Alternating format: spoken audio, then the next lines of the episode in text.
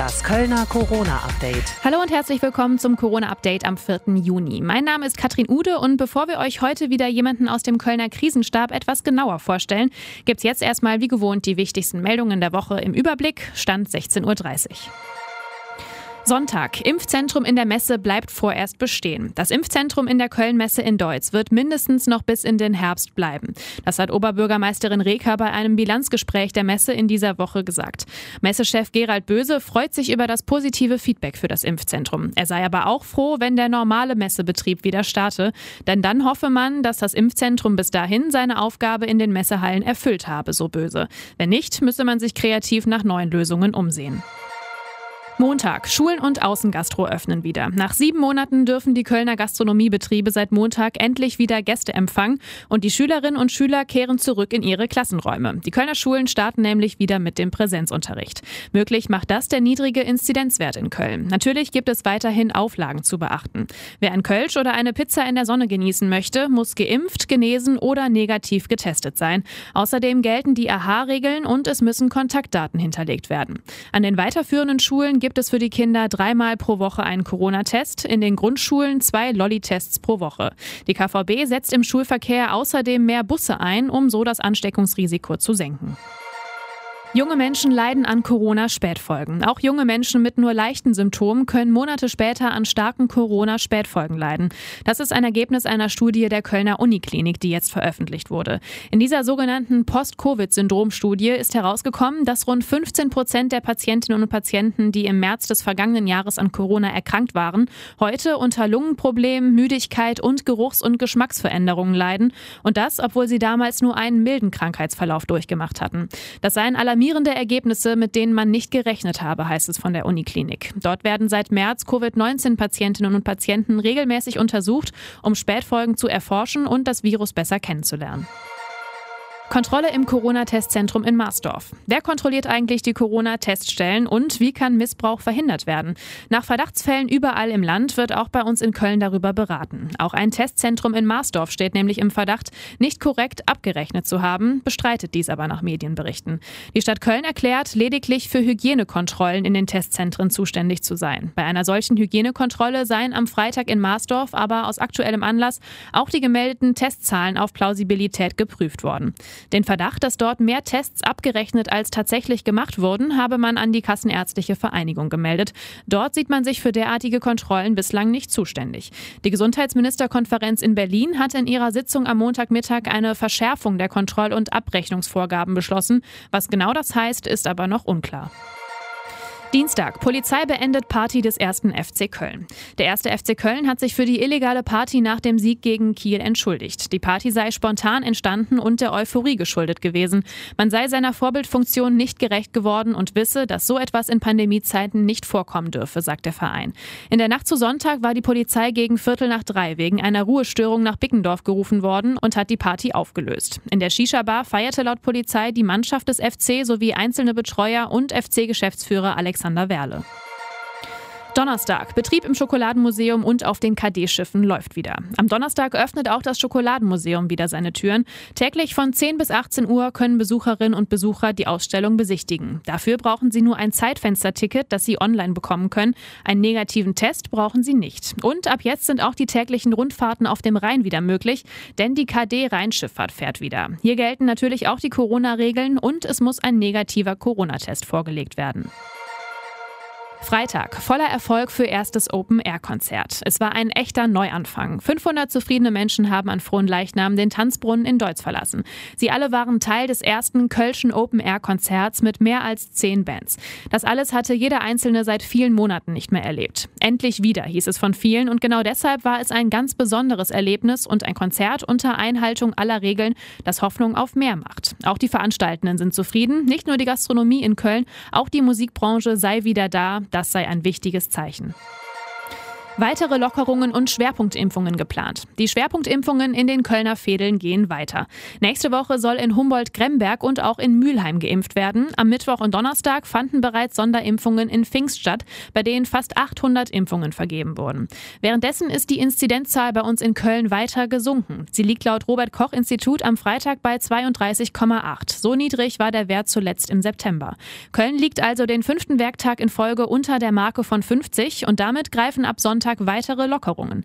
Unter anderem dürfen Fitnessstudios und Hallenbäder wieder aufmachen. Am Sonntag öffnen außerdem weitere Freibäder, zum Beispiel das Ossendorfbad, das Stadionbad und das Zündorfbad.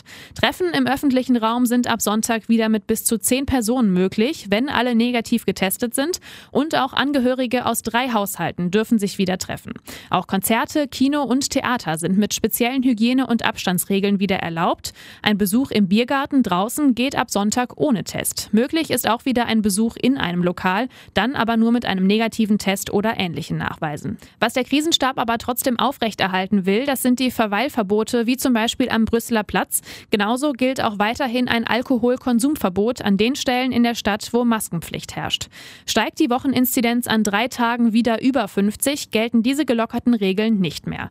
Die aktuellen Infos rund um die Lockerungen könnt ihr natürlich auch jederzeit nachlesen auf radioköln.de. In den letzten Wochen haben wir euch an dieser Stelle ja schon einige Köpfe aus dem Corona-Krisenstab der Stadt Köln vorgestellt. Und heute ist Alexander Lechleutner dran. Worin genau sein Job im Krisenstab besteht oder welche langfristigen Veränderungen auf uns alle wegen Corona zukommen könnten, darüber hat er mit meinem Kollegen Frank Waltel gesprochen. Ja, mein Name ist Alex Lechleutner. Ich bin im Krisenstab zuständig für die medizinische Versorgung in Köln während der Pandemie. Alex Lechleutner, 62, Vater, Opa, ein Familienmensch. Also wenn ich zu Hause bin, ist es so, dass ich äh, sozusagen in Familie mache und ich am Abend nichts über Corona mache. Null. Und ähm, es sei denn, es gibt irgendeine Katastrophe oder sowas, aber normalerweise lasse ich den Tag ohne Corona ausklingen. Die Welt dreht sich durch Corona für Alex Lechtleutner deutlich schneller als eh schon. Also das Erste, was äh, ich gemerkt habe, ist, also die erste Welle lief ja sozusagen wie so maschinell ab, dass man seine Aufgaben suchte, dass man seine Abläufe versuchte zu optimieren. Und da hatten wir eigentlich noch die Hoffnung, also es wird jetzt wieder besser. Und nach und nach ähm, merkt man dann äh, unbewusst, dass sozusagen die Belastung von unten hochkriecht und einen sozusagen zusätzlich belastet. Man merkt, man braucht mehr Ruhe. Die Ruhephasen, die man so hat, die müssen intensiver sein. Also ich komme mir immer vor wie so ein Turmband, das aufzeichnet, aber wo dann das nächste Ereignis das sofort wieder überschreibt. Also viele Dinge, die man sonst sich stärker merkt, sind dann plötzlich weg. Da denkt man, Mensch, habe ich das jetzt vergessen? Und die Zeit schrumpft. Also die Woche eilt wie verrückt äh, nacheinander hin und her. Und so äh, kommt einem eine Woche vor wie früher ein ganzer Tag. Und so ein Tag ist für den Mediziner lang. Einen extra Wecker braucht er nicht. Ich stehe so zwischen drei und vier normalerweise auf und dann lasse ich es langsam angehen. Also nicht irgendwie schneller aus dem Bett raus oder irgendwas, sondern ich lasse es langsam. Ich habe so bestimmte Abläufe mit Badezimmer und was weiß ich alles. Und irgendwann Kaffee. Und erst wenn ich so die ersten, also meinen Tag auch so ein bisschen vorbereitet habe, dann habe ich Zeit, etwas was zu arbeiten. Dann äh, kommt ein bisschen Sport und dann muss ich, steht auch meine Tochter auf. Irgendwann, die muss ja in die Schule. Es sind die Momente in der Familie, die ihm Kraft und Rückhalt geben oder am Wochenende mal raus in die Natur. Und das ist mir ganz wichtig. Und ich fahre auch zwischendurch mal übers Wochenende irgendwo wohin. Und zwar nicht, um äh, irgendwie groß Urlaub zu machen oder sowas, sondern einfach kopffrei, andere Natureindrücke und so weiter. Ich nenne das äh, so, das äh, entschlackt sozusagen. Also, das äh, putzt einem den Kopf so ein bisschen frei. Man hat an was anderes gedacht.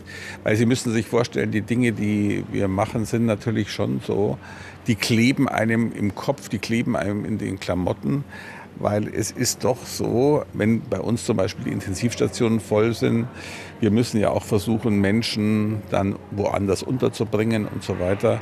Da hängen immer Schicksale dran. Und ich telefoniere oft auch mit Angehörigen und so. Da gibt es sehr, sehr individuelle äh, Probleme, Konstellationen. Auch Schicksale, die einen nicht kalt lassen. Und gleichwohl geht es halt nur weiter für äh, Leute wie uns, die im Krisenmodus arbeiten müssen, dass man das auch wieder aus dem Kopf rauskriegt. Irgendwann wird es besser mit Corona werden. Was kommt dann als erstes? Die Antwort überrascht doch. Kein Biergarten, keine Reise, sondern die Frage, wie kommen wir als Familie, als Gesellschaft wieder zurück in ein normales Leben? Also das Erste, denke ich, also ganz nüchtern muss ich das sagen, dass man eine Bestandsaufnahme macht mit sich, mit seiner Familie, mit allem um einen herum. So, was ist jetzt an Problemen? Was hat sich aufgebaut? Was ist da? Was muss ich tun? Wie müssen wir als Familie, als Freunde damit zurechtkommen? Welche Strategien haben wir dafür? Und wie finden wir wieder zurück in ein normales Leben? Weil Corona verändert uns ja. Also im Verhalten, im, im, im Umgang miteinander.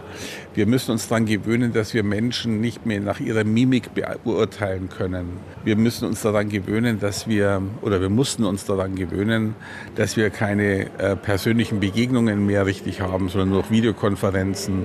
Man kann überhaupt keinen mehr beurteilen, man sieht kein Gefühl oder irgend sowas, keine Gefühlsregung mehr sieht man in der Mimik und so. Wahrscheinlich müssen wir bestimmte Dinge einfach wieder lernen nachdem sozusagen, ich sage jetzt mal, diese Maskenpflicht oder sonst irgendwas weg ist, dass wir wieder uns aufeinander einstellen können, dass wir wieder im anderen lesen lernen, im anderen lesen können, wenn wir ihn sehen. Ich denke, dass dann auch wieder eine Veränderung das mit uns macht, eine positive. Das war das Corona-Update für diese Woche. Ich wünsche euch ein schönes Wochenende, bleibt gesund und bis nächsten Freitag.